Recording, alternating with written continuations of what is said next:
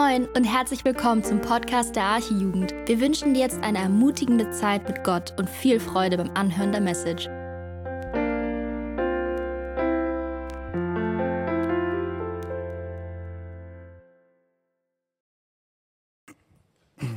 Einen wunderschönen guten Abend auch von meiner Seite. Schön, dass ihr alle da seid. Herzlich willkommen zu diesem Jugendgottesdienst. Äh, ich möchte zu Beginn einfach noch beten und dann starten wir mit der Predigt. Ja, Jesus, ich möchte dir danken dafür, dass wir, wir uns hier heute versammeln dürfen. Danke, dass wir die Möglichkeit haben, hier Gottesdienst zu feiern als Jugend. Und ich möchte dich einfach bitten, dass du jetzt ja die Predigt gebrauchst, um zu den Herzen hier zu sprechen. Bitte, ja, lass uns einfach mehr verstehen, deine, deine Wahrheiten, dein Wort, dass wir im Glauben wachsen und dass du in unserem Leben einfach immer noch größer wirst. Gebrauche jetzt diese Predigt dazu, Herr. Amen. Ja, genau. Wir machen heute Fortsetzung im Johannesevangelium. Wir machen da gerade so eine Predigtreihe durch. Falls ihr nicht so regelmäßig hier seid, äh, wisst ihr es vielleicht nicht. Ansonsten ist das hier wahrscheinlich allen bekannt.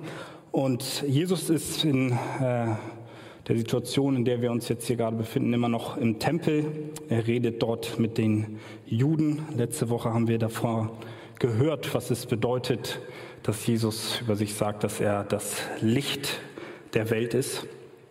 Und ja, er redet mit den Juden, die da sich um ihn herum versammelt haben. Er erklärt ihnen, dass er vom Vater kommt, dass er von Gott kommt. Ähm, und sie verstehen nicht so wirklich, wer er ist. Das Ganze lesen wir in Johannes 8. Letzte Woche hatten wir die Verse 12 bis 30 und jetzt machen wir weiter und gucken rein ab Vers 30. So, ihr könnt auch hier mitlesen, ansonsten gerne auch eure Bibeln aufschlagen. Johannes 8 ab Vers 30 und da lesen wir als erstes, als er dies sagte, glaubten viele an ihn. Und weiter geht's dann. Da sprach Jesus zu den Juden, die an ihn glaubten, wenn ihr in meinem Wort bleibt, so seid ihr wahrhaftig meine Jünger. Und ihr werdet die Wahrheit erkennen und die Wahrheit wird euch frei machen. Sie antworteten ihm, wir sind Abrahams Same und sind nie jemand des Knechtes gewesen. Wie kannst du da sagen, ihr sollt frei werden? Jesus antwortete ihnen, wahrlich, wahrlich, ich sage euch, jeder, der die Sünde tut, ist ein Knecht der Sünde.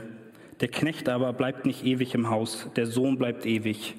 Wenn euch nun der Sohn frei macht, frei machen wird, so seid ihr wirklich frei. Der letzte Vers von äh, ja, unserem letzten Predigtext war eigentlich auch schon Vers 30. Wie gesagt, wir haben darüber ähm, gehört, dass Jesus ihnen erklärt, dass er das Licht der Welt ist. Und dann lesen wir, nachdem er das zu ihnen sagte, glaubten viele an ihn. Das war Vers 30. Und ähm, ja, nachdem wir diesen Vers lesen, geht es aber weiter und wir sehen, wie Jesus eigentlich ihnen erklärt oder nochmal herausfordert in Vers 31 und nachfragt, ob sie denn wirklich wahrhaftigen Glauben haben. Und er bringt jetzt in diesen kurzen paar Versen, die wir hier haben, zwei ja, fundamental wichtige Themen äh, ja, hervor, spricht zwei Sachen an, über die wir wahrscheinlich stundenlang diskutieren könnten. Und das eine ist Wahrheit und das andere Freiheit. Die Suche nach Wahrheit oder auch das, die, das Streben danach frei zu sein, ist etwas, was ja eigentlich jeden Mensch beschäftigt.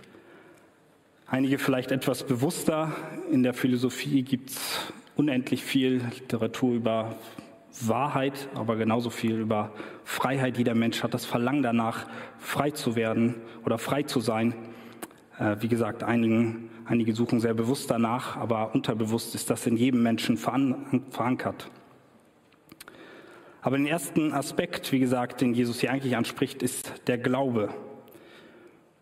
Und deswegen ist es, glaube ich, auch so wichtig, um unseren Abschnitt hier zu verstehen, dass wir Vers 30 noch mit reinnehmen, ähm, weil, wie gesagt, wir lesen davon, dass viele glauben und dann fragt Jesus nach, ob sie denn wahrhaftigen Glauben haben.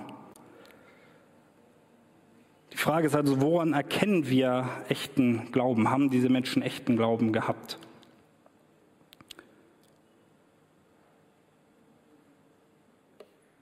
Und er redet dann weiter in unserem Text, das ist dann ab Vers 34, äh, wo er dann sagt, dass aus diesem Glauben, dass wir, die, dass wir durch den Glauben die Wahrheit erkennen und dass daraus dann Freiheit resultiert. Und genau das ist eigentlich auch ja, die Struktur der Predigt heute, relativ simpel, nur zwei Punkte.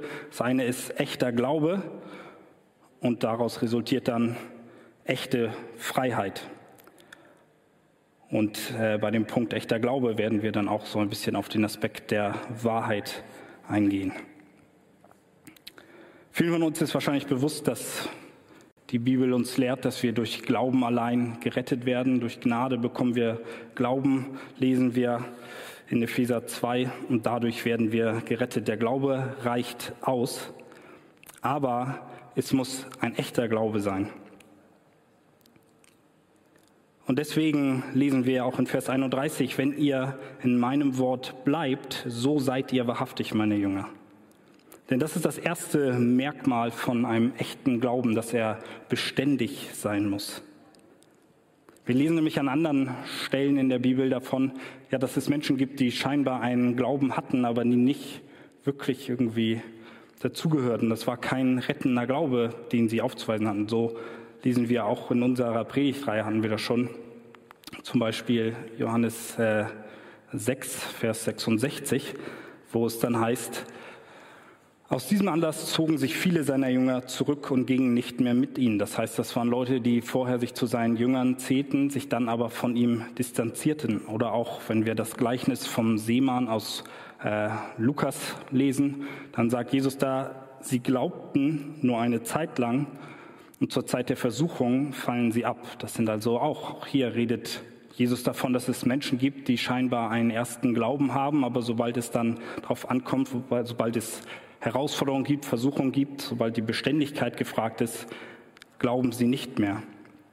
Und ich glaube, dass genau das der Grund ist, warum auch Paulus in Korinther dazu aufruft, dass wir unseren Glauben prüfen sollen, dass wir ihn auf die Probe stellen sollen. Und wir sehen auch in unserem eigenen Text im Johannes, wenn wir ein paar Verse weitergehen, in Vers 44, dass Jesus genau zu diesen Menschen ja, von denen wir eben noch gelesen haben, dass sie glauben, dass er sie als Kinder des Teufels bezeichnet. In unserem Text lesen wir davon, dass sie stolz darauf sind, dass sie Abrahams Same sind, dass sie quasi Nachkommen von Abraham sind, also Abrahams Kinder. Ein bisschen weiter in dem Text, da kommen wir dann auch in zwei Wochen drauf. Nächste Woche ist ja der Amateurabend, aber in zwei Wochen geht es dann weiter. Ähm, lesen wir davon, dass sie sich sogar selbst als Kinder Gottes bezeichnen und sagen, Gott sei ihr Vater und Jesus widerspricht ihnen. Die Juden glaubten also schon irgendwie an Jesus, aber irgendwie war der Glaube nicht echt, er war nicht beständig. Sonst hätte Jesus sicher nicht zu ihnen ja, gesagt, dass sie, wie gesagt, Kinder des Teufels sind. Sowas würde er nicht sagen, wenn sie einen wahrhaftigen Glauben hätten. Sie waren beeindruckt vielleicht von seinen Lehren. Sie haben auch irgendwie, ja, waren vielleicht erstaunt über die Wunder, die er getan hat. Ähm, fanden das alles interessant, was, äh, was er so gesagt hat und sind ihm nachgefolgt, aber es war kein lebendiger Glaube. Sie haben nicht das, den Anspruch erfüllt, den Jesus hier sagt, wo er sagt, wenn ihr in meinem Wort, wenn ihr in meinem Wort bleibt. Es geht darum, in dem Wort zu bleiben, standhaft sein im Glauben. Das ist der Anspruch, das ist der Maßstab, den Jesus fordert für einen wahrhaftigen Glauben. Und leider ist auch das Thema heute noch ja, sehr aktuell. Das ist nicht nur so, dass das die Juden damals irgendwie was angeht, mit denen er da redet, sondern auch heute gibt es, glaube ich, viele Menschen, die ja davon ausgehen oder die zumindest von sich behaupten, dass sie glauben würden. Aber ihr Glaube ist nicht beständig. Sobald es Herausforderungen gibt oder irgendetwas, ja auch vielleicht an Theologie gibt, was ihnen nicht passt, kehren sie den Glauben den Rücken zu. Bei der ersten Versuchung sind sie wieder zurück in ihrer Sünde. Sie legen den Glauben ab und es wird sichtbar, dass sie ihren Halt eigentlich in anderen Dingen suchen als in Jesus. Aber echter Glaube hält durch, auch in schweren Zeiten. Ja, und gerade eigentlich durch Herausforderungen, durch Versuchungen zeigt sich unser Glaube erst wirklich. Viele von euch kennen vielleicht auch ja, schwere Herausforderungen, schwierige Zeiten. Und es ist ja sicherlich nicht allen hier fremd, dass man in so welchen Zeiten auch mal ja, anfängt zu zweifeln, vielleicht auch nicht mehr so häufig in die Gemeinde kommt. Man hat so ein Glaubenstief. Ähm, und vielleicht bist du auch gerade in so einer Lage, da möchte ich dir sagen, dass ich mit meinen Aussagen hier nicht sagen will, dass du direkt keinen Glauben mehr hast. Das ist äh, ja in gewisser Hinsicht natürlich, aber gerade ja auf, auf Dauer zeigt sich dann doch, und das können auch viele hier bestätigen, dass gerade wenn man durch eine so schwierige Zeit gegangen ist, dass man im Nachhinein eigentlich zurückschaut und sagt, dass man im Glauben gewachsen ist, dass man dadurch stärker geworden ist. Und das zeichnet sich aus. Das ist genau diese Beständigkeit, die hier gefordert ist.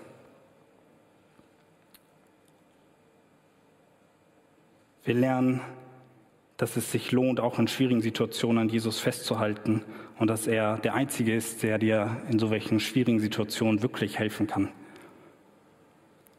Aber leider mussten wir auch schon hier in der Gemeinde miterleben, wie viele Leute, die eine Zeit lang hier mit dabei waren, irgendwie so mitgelaufen sind und wir gedacht haben, ja, äh, eigentlich wirkt alles so, als würden sie glauben, dass sich mit der Zeit doch herauskristallisiert hat, dass sie eigentlich vielleicht nur die Gemeinschaft hier genossen haben, dass sie unter der Woche im Alltag eigentlich nichts mit dem Glauben zu tun hatten, fern von Gott gelebt haben. Sie haben nicht, so wie Jesus es hier sagt, in seinem Wort gelebt, sondern sie haben eigentlich ein Doppelleben geführt. Und mit der Zeit kristallisiert sich das dann eben auch dadurch heraus, dass diese Leute irgendwann nicht mehr zur Gemeinde gekommen sind, den Glauben aktiv ablehnen und wir erkennen mussten, dass diese keine wahren Jünger waren. Und unsere Aufgabe ist es jetzt sicher nicht, dass wir darüber anfangen zu sprechen, oh ja, ich habe da auch gerade so einen Fall, vielleicht ist die Person Gehört die auch zu denen, die nicht wirklich glauben, nein, das sollen wir nicht machen. Es geht nicht darum, dass wir jetzt anfangen zu spekulieren, irgendwie jetzt eine Liste bekommen, okay, wenn du das und das und das nicht erfüllst, dann hast du keinen echten Glauben. Sondern wir wollen einfach versuchen, alle, so gut es geht, äh, ja, gemeinsam im Glauben zu wachsen. Und wenn wir Leute haben, wo wir merken, dass sie wackeln, dass wir für sie beten, ihnen helfen, dass sie im Glauben ja, neuen Mut bekommen oder vielleicht auch das erste Mal echten Glauben erfahren. Es ist nicht unsere Aufgabe, dass wir über irgendjemanden urteilen, sondern wir dürfen darauf vertrauen, dass Jesus ganz genau weiß, was in ihrem Herzen los ist. Und es ist ja Jesus allein überlassen und er weiß genau, wer zu seinen Kindern gehört und wer wirklich an ihn glaubt. Der erste Aspekt, den Jesus hier also als Maßstab für echten Glauben gibt, ist quasi ein eher äußerlicher, dass wir Beständigkeit haben. Und der zweite Punkt betrifft eher den Inhalt des Glaubens. Es könnte ja theoretisch auch sein, dass jemand zwar beständig glaubt, aber die ganze Zeit an das Falsche glaubt. Dann bringt das auch nicht so viel, um es mal so ganz platt zu sagen. Ähm, deswegen ist es auch wichtig, dass der Inhalt des Glaubens, das, was geglaubt wird, das Richtige ist. Und deswegen sagt Jesus, dass sie, wenn sie in seinem Wort bleiben, dass sie die Wahrheit erkennen. Und auch in, in seinem Wort zu bleiben bedeutet, dass wir uns an seine Gebote halten. In Johannes äh, 14, Vers 15 sagt er, liebt ihr mich, so haltet ihr meine Gebote. Jemand, der zwar ja beständig vielleicht auch hier in der Gemeinde ist, aber ein komplettes, wie gesagt, Leben abseits der Gemeinde in Sünde lebt und überhaupt keine Spur von Buße irgendwie zeigt und eigentlich völlig ja, die Sünde auslebt, der ist offensichtlich, der hat offensichtlich keinen lebendigen Glauben, äh, weil Jesus sagt, wer ihn liebt, der hält seine Gebote. Und wer wirklich glaubt, der wird die Wahrheit erkennen. Und ich bin mir sicher, dass wenn du mit Leuten in der Schule, auf der Arbeit oder in der Uni redest und du würdest denen erzählen, dass es die Wahrheit gibt, äh, dann wirst du auf ziemlich viel Widerstand stoßen, weil dieser äh, ja, Absolutheitsanspruch, dass es eine Wahrheit gibt, wird in unserer Gesellschaft nicht gerne gesehen oder wird sogar stark abgelehnt. In unserer Gesellschaft ist es so, dass, oder zumindest bei den meisten ist es so, dass äh, ja jeder seine eigene Wahrheit haben kann. Etwas, was für dich wahr ist, muss ja nicht für mich wahr sein. Einige finden es vielleicht sogar toll, dass sie sagen, ah, das ist ja schön, dass du für dich so eine Wahrheit erkannt hast.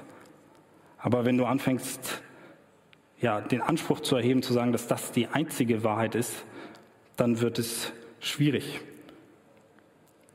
Aber Jesus stellt genau diesen Anspruch. Er sagt nicht, dass es zwei Wahrheiten parallel geben kann. Das ist nicht nur für Christen die Wahrheit, sondern er redet davon, dass wir die Wahrheit erkennen, die eine Wahrheit.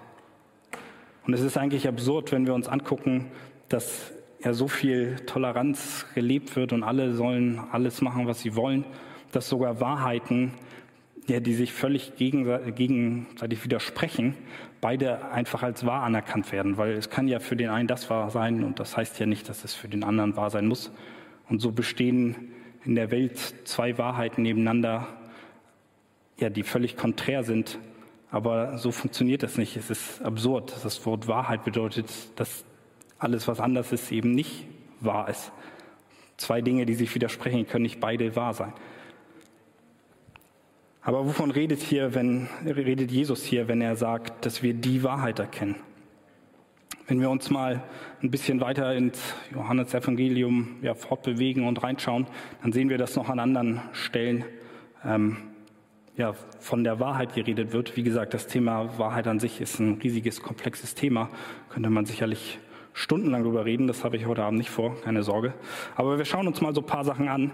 Ähm, eine Sache ist zum Beispiel Jesus kurz vor seiner Kreuzigung, ist bei Pilatus im Verhör und Pilatus fragt ihn, ob er ein König sei und Jesus antwortet, du sagst es, ich bin ein König, ich bin dazu geboren und dazu in die Welt gekommen, dass ich der Wahrheit Zeugnis gebe. Jeder, der aus der Wahrheit ist, hört meine Stimme.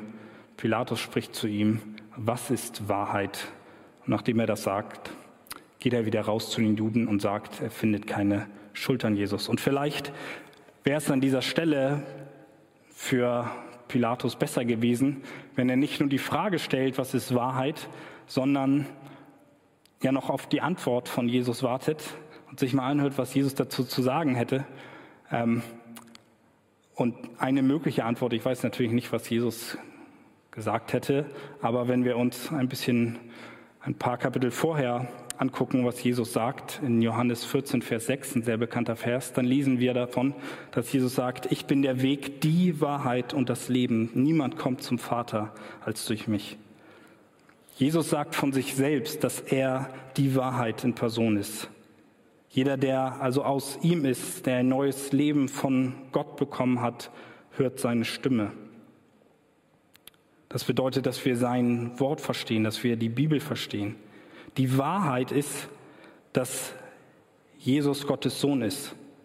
Er ist der Kern unseres Glaubens. Sein Evangelium ist die Wahrheit. Sein Wort ist die Wahrheit. Dieses Buch, das ist die Wahrheit. Und alles, was diesem Buch widerspricht, kann nicht wahr sein. Und auch wenn wir uns den Kontext angucken, in dem Jesus hier ist, wie gesagt, er hat in den Versen vorher noch versucht zu erklären oder eigentlich gesagt, wer er ist. Er hat davon geredet, dass er von oben kommt, dass er ja Gottes Sohn ist. Aber sie erkennen ihn nicht. Und er sagt es ihnen, sie verstehen nicht, wer er ist. Und dann sagt er, wenn sie an ihn glauben würden, dann würden sie die Wahrheit erkennen. Deswegen glaube ich, dass das genau die Wahrheit ist, von der Jesus auch hier redet. Erst wenn sie ihn ja ans Kreuz genagelt haben, würden sie irgendwann später erkennen, und wir lesen auch in der Apostelgeschichte, dass viele Juden sich später erkennen, dass sie verstehen, er ist der Messias, er ist der Sohn Gottes, der auf diese Welt gekommen ist, von oben herab, um sich zu erniedrigen und am Kreuz für uns zu sterben. Und genau das ist die Wahrheit, um die es hier geht. Jesus Christus ist der Sohn Gottes, der ans Kreuz gegangen ist, um den Zorn Gottes zu ertragen, damit wir frei werden. Diese Wahrheit, wenn wir diese Wahrheit verstehen, wenn wir diese Wahrheit glauben, dann werden wir frei.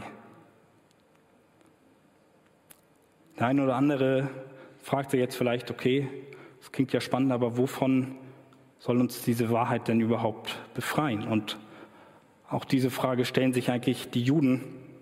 Sie waren, wie gesagt, der Meinung, dass sie dadurch, dass sie ähm, ja von Abraham abstammen, dass sie Gottes Volk sind, dass sie eh schon eine besondere Stellung haben, dass sie dadurch ja gerettet werden und dass sie von niemandem befreit werden müssten.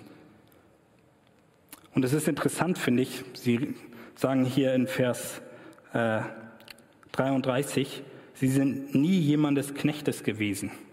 Wenn wir uns jetzt angucken, so die ganze Bibel eigentlich vorher, das Alte Testament, ähm, und dann die Geschichten der Juden anschauen, das ist hier, finde ich, sehr interessant, dass sie davon reden, dass sie nie jemand des Knechtes gewesen sind, weil sie äh, ja eigentlich andauernd von irgendwelchen anderen Völkern abhängig sind. Erst von Ägypten, Assyrien, Babylonien, Griechenland und auch zu der aktuellen Lage, in der sie sich hier gerade befinden, sind sie eigentlich unter römischer Herrschaft. Und ich glaube, dass das schon bedeutet, dass sie irgendwo verstanden haben, äh, dass es hier Jesus nicht um eine politische Freiheit in erster Linie geht, sondern, oder dass es nicht um eine politische Freiheit geht, sondern ja um eine innerliche, eine gefühlte Freiheit, eine geistliche Freiheit vielleicht auch, weil sie der Meinung waren, dadurch, dass sie von Abraham abstammen, haben sie eh ja einen Freifahrtschein bei Gott und äh, sind sein Volk. Also müssten sie von niemand befreit werden, weil sie Gott auf ihrer Seite haben. Deswegen sagen sie ja auch später, sie seien doch Kinder Gottes. Und auch wenn ja die Begründung vielleicht eine andere ist, glaube ich, dass trotzdem viele Leute auch heute ähm, ja, sich genau diese Fragen stellen oder genau den gleichen Ansatz haben, dass sie sagen, ja, warum, wovon sollte mich Jesus denn befreien? Ist ja interessant, deine Story, dass er auf die Welt gekommen ist, aber warum muss ich denn überhaupt frei werden? Wovon sollte ich denn befreit werden, wenn ich in Freiheit lebe? Und gerade hier in unserer Gesellschaft wieder ist es so, wir leben doch in einem freien Land. Deswegen nochmal die Frage, wovon befreit uns diese Wahrheit? Und in Römer 6 redet Paulus eigentlich sehr ausführlich über dieses Thema. Können wir den ersten Vers hier angucken, also Vers 14 aus Römer 6. Denn die Sünde wird nicht herrschen über euch, weil ihr nicht unter dem Gesetz seid, sondern unter der Gnade. Und wir sehen hier eigentlich zwei Aspekte. Zum einen, dass wir von der Sünde befreit werden. Das ist auch das, was Jesus in unserem Text hier sagt. Und wir sehen gleichzeitig, dass wir aber auch nicht mehr unter dem Gesetz sind. Und dazu möchte ich auch ganz kurz ein paar Worte verlieren. Dass wir von dem Gesetz befreit werden oder befreit sind, heißt nicht, dass wir nicht mehr Gottes Gebote beachten müssen, dass das für uns keine Gültigkeit mehr hat. Das würde ja sich völlig widersprechen mit den Versen aus Johannes äh, 14, Vers 15, die ich schon gelesen habe, dass wir, wenn wir ihn lieben, seine Gebote halten. Aber auch Paulus macht das direkt im nächsten Vers deutlich, dass wenn wir von dem Gesetz befreit sind, dass das nicht heißt, dass wir äh, ja, jetzt so viel sündigen können, wie wir wollen, sondern er sagt, das sei fern. Wir sind, wir sind aus Gnade errettet. Und äh, was es bedeutet, dass wir von dem Gesetz frei sind, ist, dass wir nicht mehr Rettung durch das Gesetz erlangen müssen. Wir müssen nicht irgendwie versuchen, durch irgendwelche Werke unseren Stand vor Gott zu verbessern, sondern wir sind unter der Gnade, wie es Paulus hier schreibt. Aus Gnade sind wir errettet.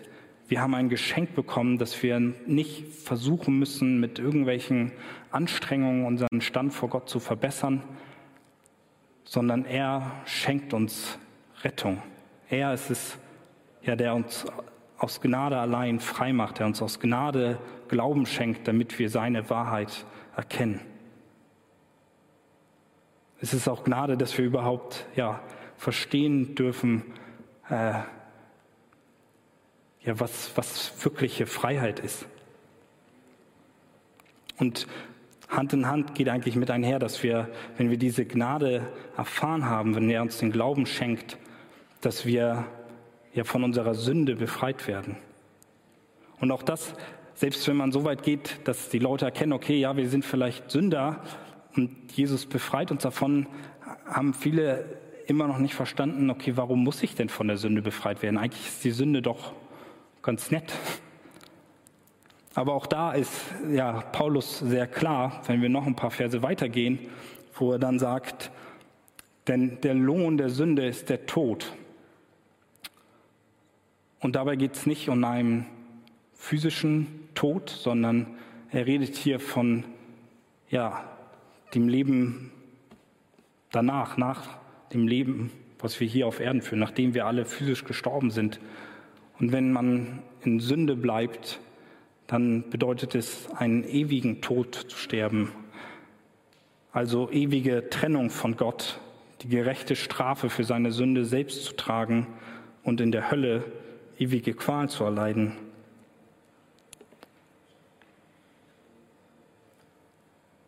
Und was genau das Gefährliche ist, dass ich schon gesagt habe, dass viele Menschen in unserer Gesellschaft oder eigentlich nicht nur bei uns, sondern auf der ganzen Welt gar nicht merken, dass sie von der Sünde versklavt sind. Sie sind der Meinung, wenn wir damit anfangen, dass wir es sind, die irgendwie eingeschränkt sind, die durch den Glauben versklavt werden, die nicht frei leben können. Und sie denken, sie würden in völliger Freiheit leben. Ja, es geht sogar so weit, dass die Sünde selbst als Freiheit angepriesen wird. Ich habe in der Vorbereitung irgendwo so einen Artikel gelesen, ich weiß gar nicht, worum es da genau ging. Auf jeden Fall fiel mir da nur ins Auge, dass irgendjemand da gesagt hat, dass wir für die Freiheit in unserem Land dankbar sein sollen. Und das ist nicht falsch, wir dürfen dankbar dafür sein, dass wir hier eine Meinungsfreiheit haben, dass wir uns hier versammeln dürfen, dass wir hier Gottesdienst feiern dürfen, dass wir als Christen nicht verfolgt werden. Das ist alles schön, das ist alles gut und dafür dürfen wir dankbar sein. Wenn es dann aber weitergeht, dass ja die Freiheit definiert wird dadurch, dass wir in unserem Land, dass jeder jeden lieben kann, wen er möchte, egal welches Geschlecht, dass jeder sich aussuchen kann, welches Geschlecht er sein möchte und dass jeder einfach sich selbst verwirklichen kann und dass dahin die Freiheit liegt, dann sind wir auf einem ganz, ganz falschen Weg. Das ist keine Freiheit, sondern das ist Sklaverei. Das ist Sünde und Sünde macht nicht frei. Vielleicht bist auch du hier und denkst, dass das alles doch eigentlich ganz gut klingt und jeder kann doch machen, was er will. Der Glaube engt doch nur ein, er verbietet nur Dinge, die ich eigentlich schön finde, seien es Drogen, Sex vor der Ehe, einfach die Möglichkeit, das zu tun, wonach einem gerade ist, was in einem Herzen ist, worauf man Lust hat. Aber wer die Sünde tut, ist ein Sklave der Sünde. Das ist keine Freiheit. Sünde kann niemals uns irgendeine Form von Freiheit geben. Ganz egal, wie sehr du dich selbst verwirklichst und auslebst, es wird dir nie wirkliche Freiheit geben. Es wird dich immer leer zurücklassen.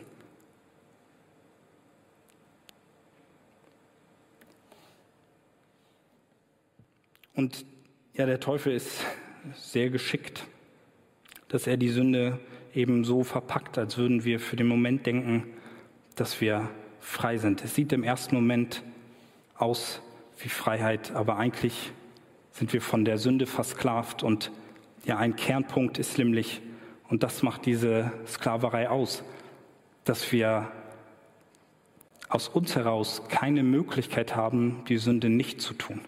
Du denkst vielleicht, du tust das, worauf du Lust hast, was in deinem Herzen ist, und dann kann es doch keine, keine Unterdrückung, keine Knechtschaft, keine Sklaverei oder so sein. Aber die Sklaverei liegt genau darin, dass du eigentlich nichts anderes tun kannst, als gegen Gott zu sündigen. Du bist nicht in der Lage, irgendetwas anderes als Sünde aus dir hervorzubringen. Nichts, was du aus dir heraus tun möchtest, selbst wenn du äußerlich gesehen vielleicht gute Taten vollbringst, du kannst aus dir heraus nichts tun, was vor Gott einen anderen Stand als, als Sünde hat. Du kannst nichts Gutes tun, du kannst deinen Stand vor Gott selbst nicht verbessern. Du bist dazu verdammt, ewig in Sünde zu leben, wenn du nicht an die Wahrheit glaubst.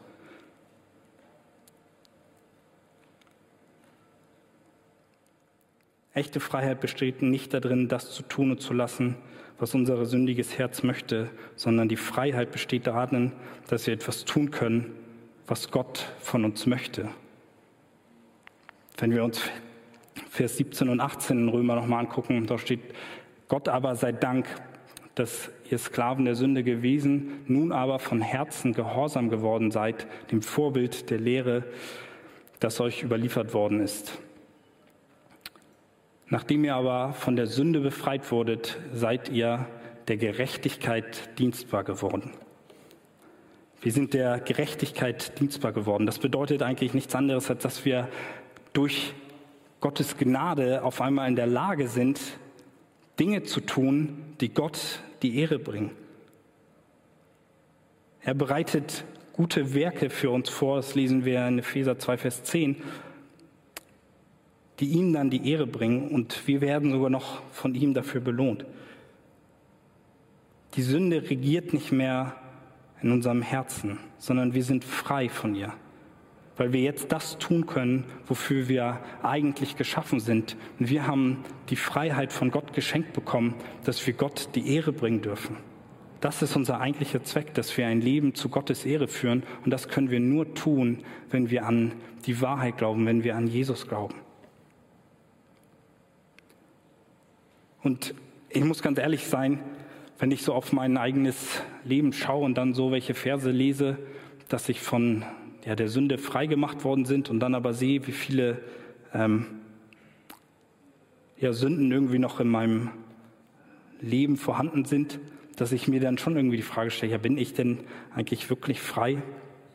Vielleicht ist das auch ja, eine Frage an dich. Fühlst du dich, wenn du zu Jesus gehörst, fühlst du dich frei? Merkst du, dass Gott dich frei gemacht hat? Oder ist vielleicht doch eher das Gefühl da, dass du ja immer noch unter der Knechtschaft der Sünde bist, dass du immer wieder in die gleichen Sünden fällst?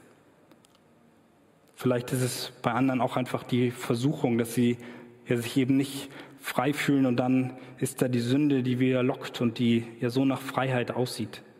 Aber ich möchte dich einfach daran erinnern, was in Galater 5, Vers 1 steht, äh, wo es heißt, so steht nun fest in der Freiheit, zu der uns Christus befreit hat, und lasst uns nicht wieder in ein Joch der Knechtschaft spannen.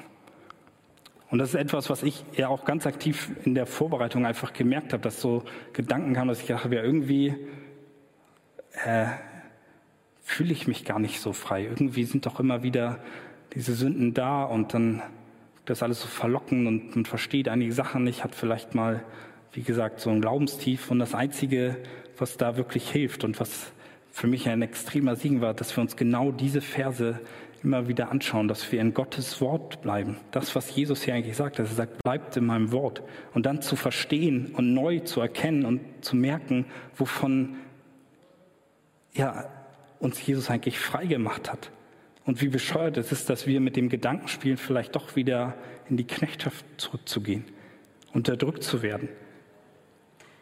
Zu verstehen, was eigentlich mein, mein Zweck hier auf der Erde ist, dass es nicht darum geht, dass es mir immer super geht und ich ein schönes Leben habe, sondern dass ich in erster Linie dazu da bin, um Gott die Ehre zu bringen und dass er mir völlig unverdient hier die Wahrheit offenbart hat, mich frei gemacht hat, damit ich das tun kann, damit ich meinen eigentlichen Zweck erfülle. Wie frustrierend ist es, ja, ein ganzes Leben zu leben, aber nie den wahren Sinn, den wahren Zweck irgendwie zu verstehen und eigentlich sinnlos vor sich herzuleben und irgendwie auf der Suche nach Freiheit zu sein. Und was für ein großes Geschenk es ist, dass Gott uns das einfach schenkt. Aus Gnade allein. Dass er uns die Möglichkeit gibt, dass wir ja ihm Ehre bringen dürfen. John Piper sagt dazu, ins Deutsch übersetzt, du bist wirklich frei, wenn du das Verlangen, die Fähigkeit und die Möglichkeit hast, das zu tun, was du in Ewigkeit nicht bereuen wirst.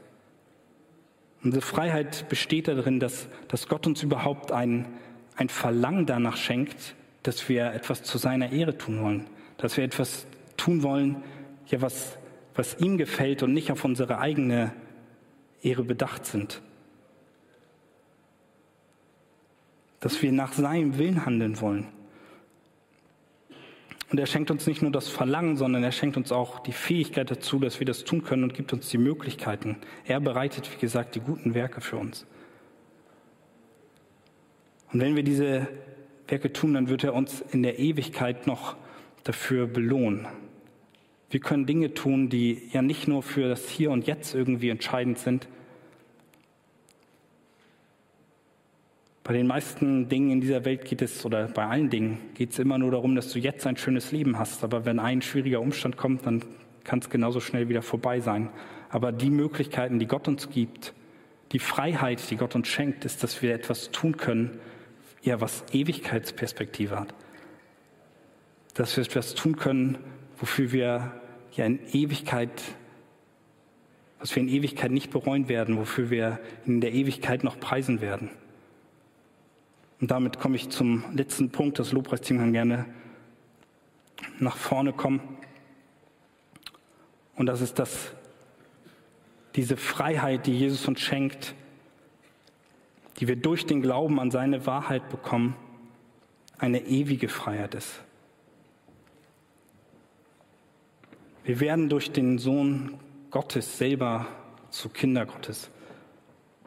Ja, es ist so, dass wir hier auf Erden immer noch mit unserer sündigen Natur zu kämpfen haben. Wir werden hier auf Erden, solange wir hier sind, nie völlig frei von Sünde werden.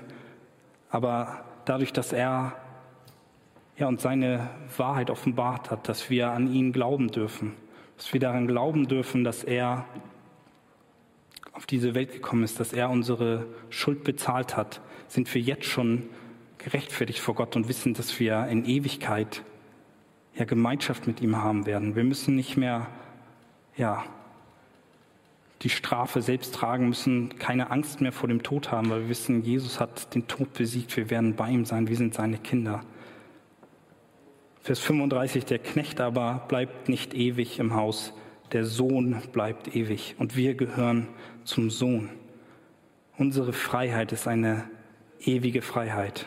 Wenn wir an der einen Wahrheit festhalten, dass Jesus für unsere Sünde gestorben ist und den Tod besiegt hat, erst dann werden wir echte Freiheit erleben.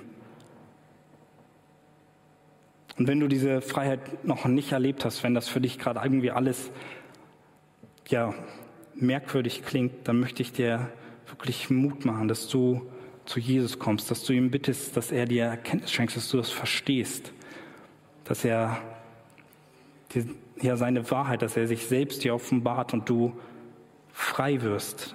Diese Freiheit wirst du nirgendwo anders finden. Jesus ist der Einzige, der dich frei machen kann. Ganz egal, wie schwierig deine Umstände sind, Jesus schenkt deine Freiheit, die wir in dieser Welt nicht finden. Und auch wenn du schon lange da, dabei bist und ja, du bist eigentlich ein solider Christ, aber zurzeit einfach, ja, wie ich schon gesagt habe, dich nicht so danach fühlst, vielleicht lange schon mit einer Sünde zu kämpfen hast, dann möchte ich dich einfach neu ermutigen, dass du ja in Gottes Wort schaust, dass du dich neu von ihm erfüllen lässt, dass du dir neu bewusst machst, wovon dich Jesus befreit hat und dass du nirgendwo anders diese Freiheit finden wirst.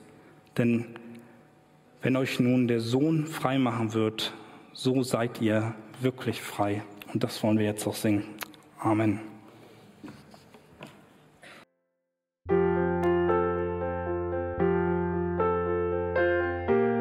Wir freuen uns, dass du heute mit dabei warst. Wir als Archijugend sind fest davon überzeugt, dass Gott auch heute durch sein Wort spricht und hoffen, dass du ihn durch diese Predigt besser kennenlernen konntest. Weitere Beiträge von uns findest du auch auf unseren Social Media Kanälen oder unter archijugend.de.